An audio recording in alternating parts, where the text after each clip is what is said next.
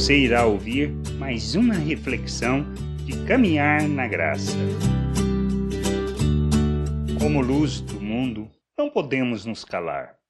No Evangelho de Lucas, capítulo 8, logo após ensinar sobre a questão da semente e da terra, do versículo 16 ao 18, ele ensina sobre ser luz no mundo, como podemos ler. Ninguém, depois de acender uma candeia, a cobre com um vaso e põe debaixo de uma cama. Pelo contrário, coloca-a sobre um velador, a fim de que os que entram vejam a luz. Nada oculto que não haja de manifestar-se, nem escondido que não venha a ser conhecido e revelado. Vede, pois, como ouvis, porque ao que tiver se lhe dará, e ao que não tiver, até aquilo que julga ter lhe será tirado. Somos chamados para brilharmos, para revelarmos as virtudes de Deus, para sermos seus imitadores, andarmos como Cristo, manifestando em nossas vidas ações e reações o conhecimento do Pai. Não dá para achar que é luz e não revelá-la em obras. Ao compreendermos a obra de Deus, a sua salvação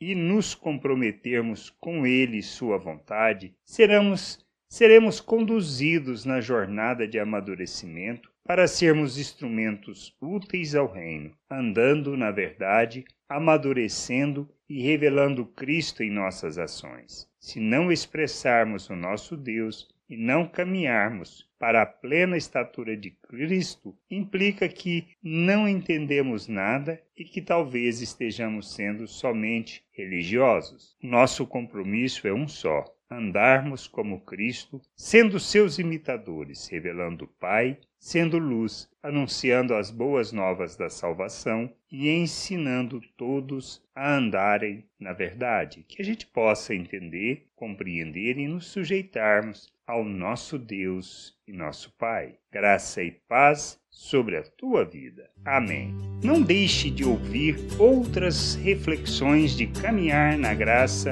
no agregador de podcast de sua preferência. Procure por Caminhar na Graça.